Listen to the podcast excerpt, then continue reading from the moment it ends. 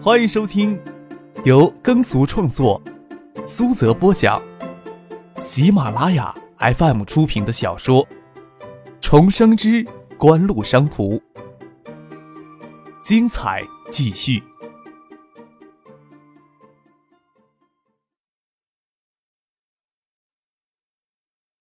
第七百八十四集。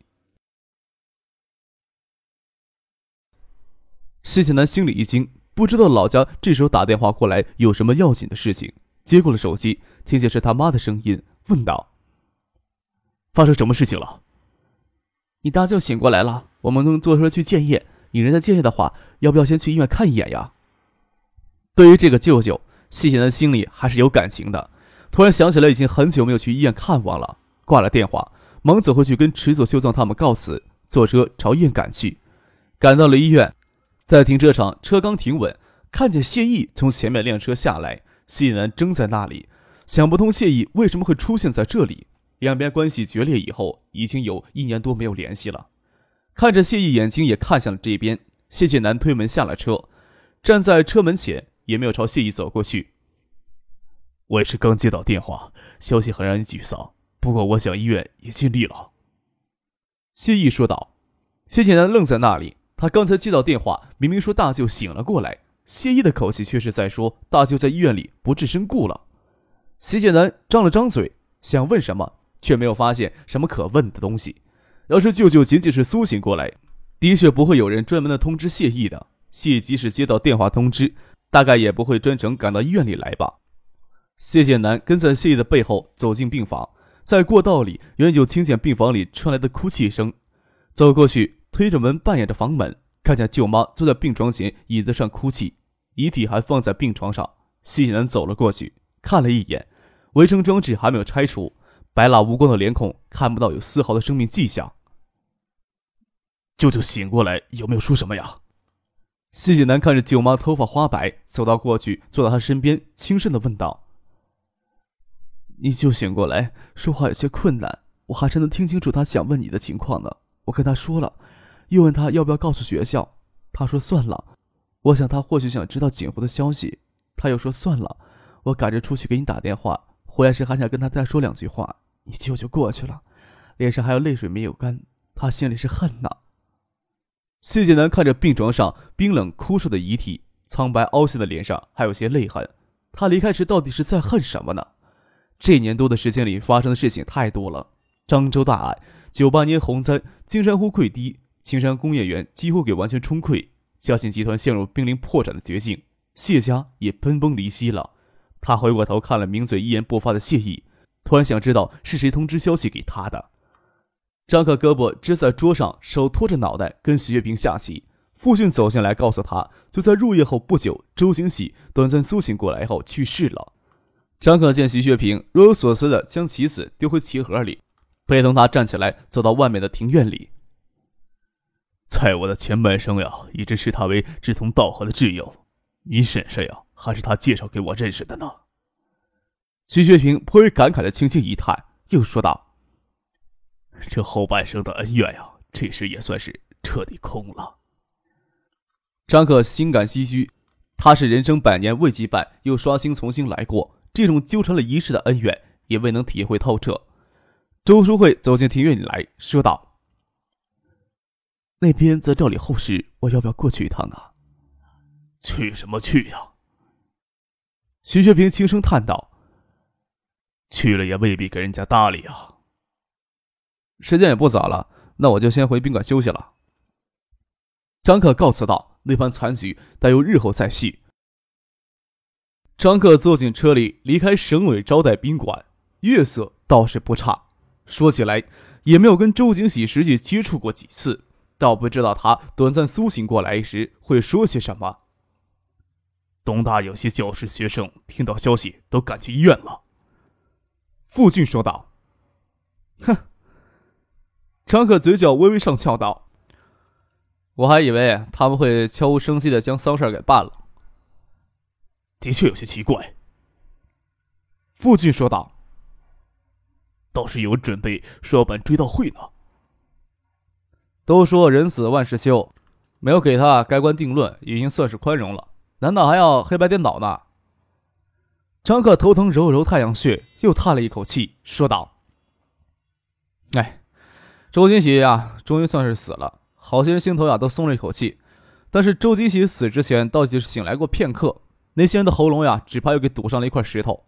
那边注定会很热闹，随他们折腾去吧。”傅俊没有再说话，心想或许东大会有些不明真相的师生将周金喜的死追溯到张克的头上。这些人却不知道，周金喜要不是最后这般模样，他的境遇会更凄惨。他那些寄予厚望的亲朋故友，那时候会有谁希望他苏醒过来呢？或许有些人别有意图的想给周金喜来个黑白颠倒的盖棺定论，将那些黑的彻底洗成白的，将西头案彻底成为不给大众翻阅的历史。他们以后就不用为这件事情有什么担忧了。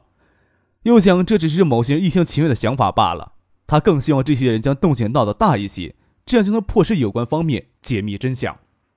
傅俊也不是对那种死者宽容的人，只是也知道解密五幺六案的真相并不是那么简单的事情。崔国恒一夜在家都没有睡踏实，他知道夜里有好些教师、学生都赶去医院了。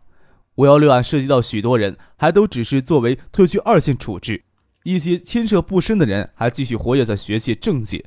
现在还不是解密五幺六案的时机，即使要解密。也轮不到东大来。抛开隐藏在背后那些龌龊的东西，周金喜在师生的心目当中，以及在学界有着相当不错的声誉，这恰恰就是麻烦的根源。这些师生肯定会要求学校出面给周金喜举办追悼会，学校粗暴的制止，势必会引起师生情绪的反弹。崔国恒暂时还无法判断这件事情对张克会有什么负面的影响，只是跟父亲联络，告知此事。没见张克在金山有什么回应。崔国恒早早赶到院办，院办许多教授讲师都在议论周金喜昨夜去世之事。周金喜两次昏厥终止不醒，他第一次昏厥诱发脑溢血，就是在教室里给张克痛责所致。虽然周金喜那时公开的宣扬的观点已经给证明是错误的，由于五幺六案内情没有解密，周金喜给人的印象只是学术观点有偏差的缘故。加上大家都是倾向于同情死去的人，议论此事的时候，十个倒有九个在指责张克作为学生过于刻薄与张狂了，指不定在这里面有兔死狐悲、同仇敌忾之感。在中国，有多少教师能够坦然接受学生的反驳呢？虽然张克未必在意这些事情，虽然这些事情可能不会对张克造成实质性的影响，崔国恒还是觉得不应该让这些事情继续蔓延下去。崔国恒给校长李洪明打了电话，跑到院办去找李洪明，将他的担忧跟李洪明说了说。李洪明思沉片刻，说道：“照顾死者的名誉，也不能去搞什么是非不分的盖棺定论。有谁情绪闹得最凶，可以适当告诉他们一些真相。”崔国恒心想：这么处理也好，口头相传也算不上是公开的披露真相。谢汉进赶到建业，却没有往医院里去。他在抚清路海泰总部大厦里，站在落地窗前，凝视着窗外的建筑与建筑缝隙间的蓝色天空。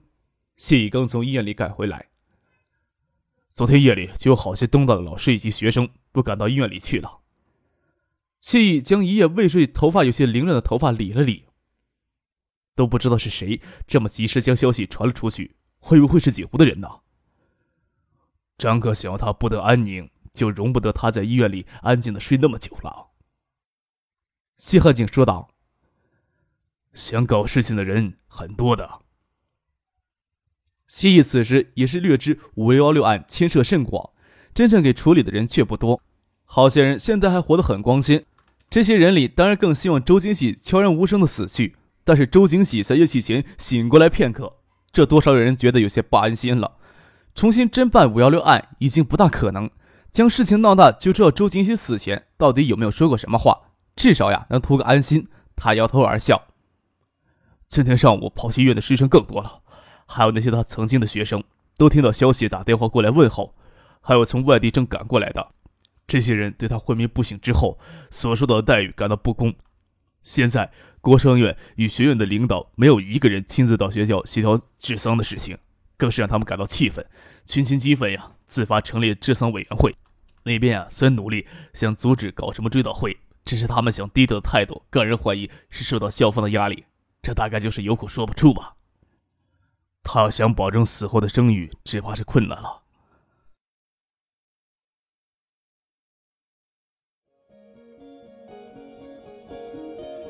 您正在收听的是由喜马拉雅 FM 出品的《重生之官路商途》。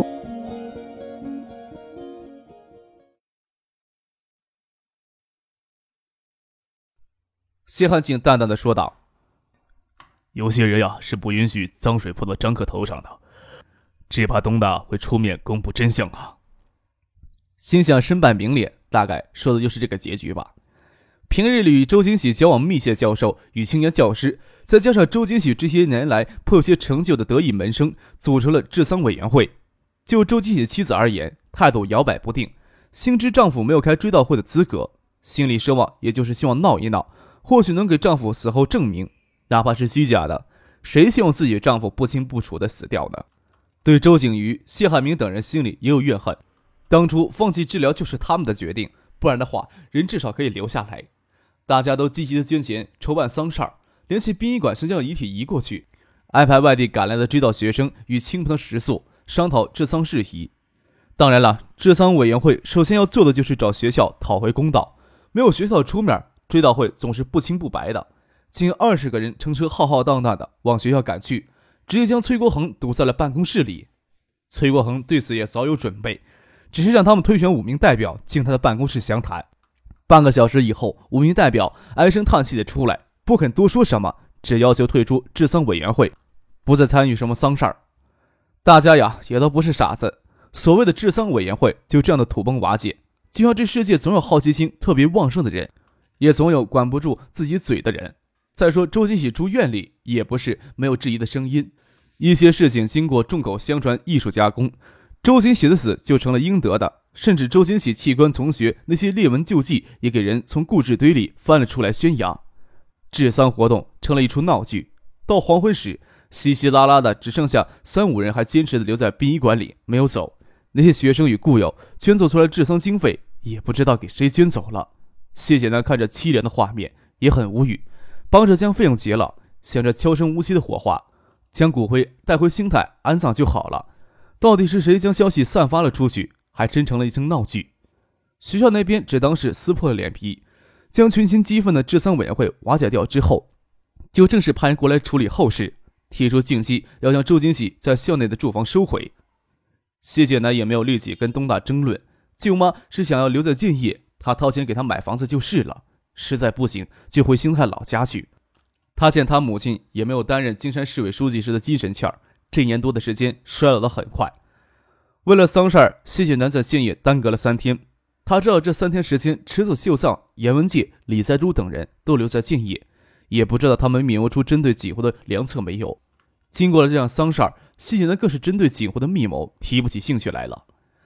在他离开建业之前，科王高科、联信在建业最终推出各自基于 ESS 基带芯片技术的低端手机产品。他特意坐车到海泰连锁门店，将两款新机都买了一只。虽然不知道锦湖为什么要及时推出同样的低端手机，但是从科王高科联系两款低端手机上来，似乎已经看到了锦湖已经走上了中低端市场王座的未来。中低端的市场，当技术不成障碍，制造成本将成为关键的竞争要素。在高端市场，制造成本虽然不是特别关键，但也是个极为重要的因素。锦湖的技术制造体系日益成熟，将发挥难以想象的威力。三星也迫不及待要将一部分的晶圆产能迁到中国来，似乎也意识到了这一点。李在洙将三星在中国的手机业务负责人都召集了过来。张木子的桌上摆放着两只手机，是科王高科联信基于 ESS 基带芯片技术新推出的两款手机。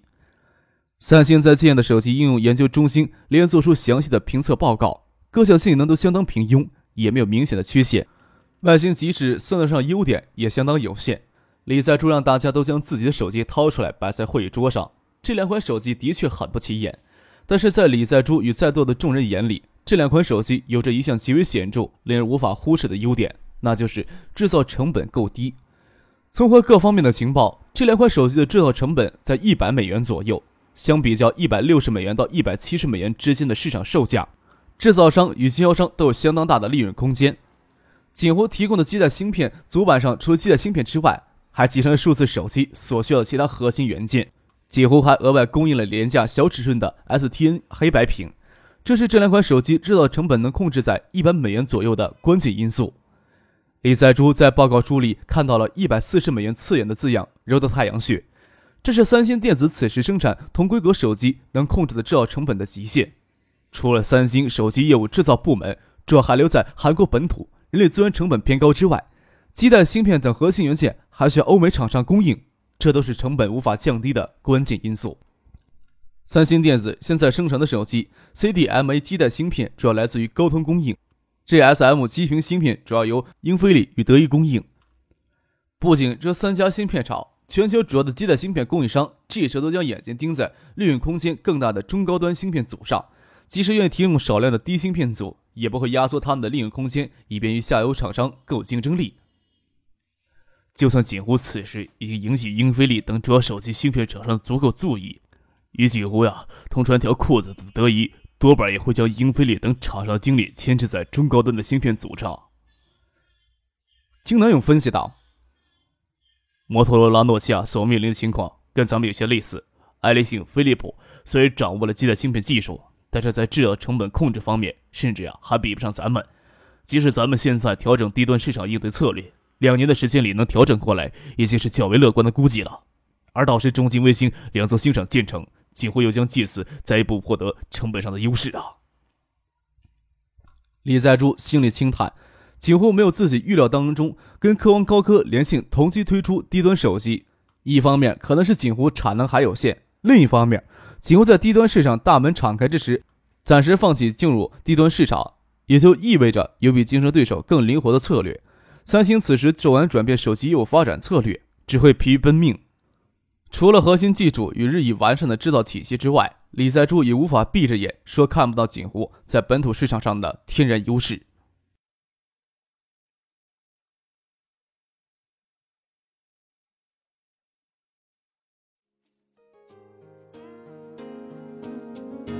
听众朋友，本集播讲完毕，感谢您的收听。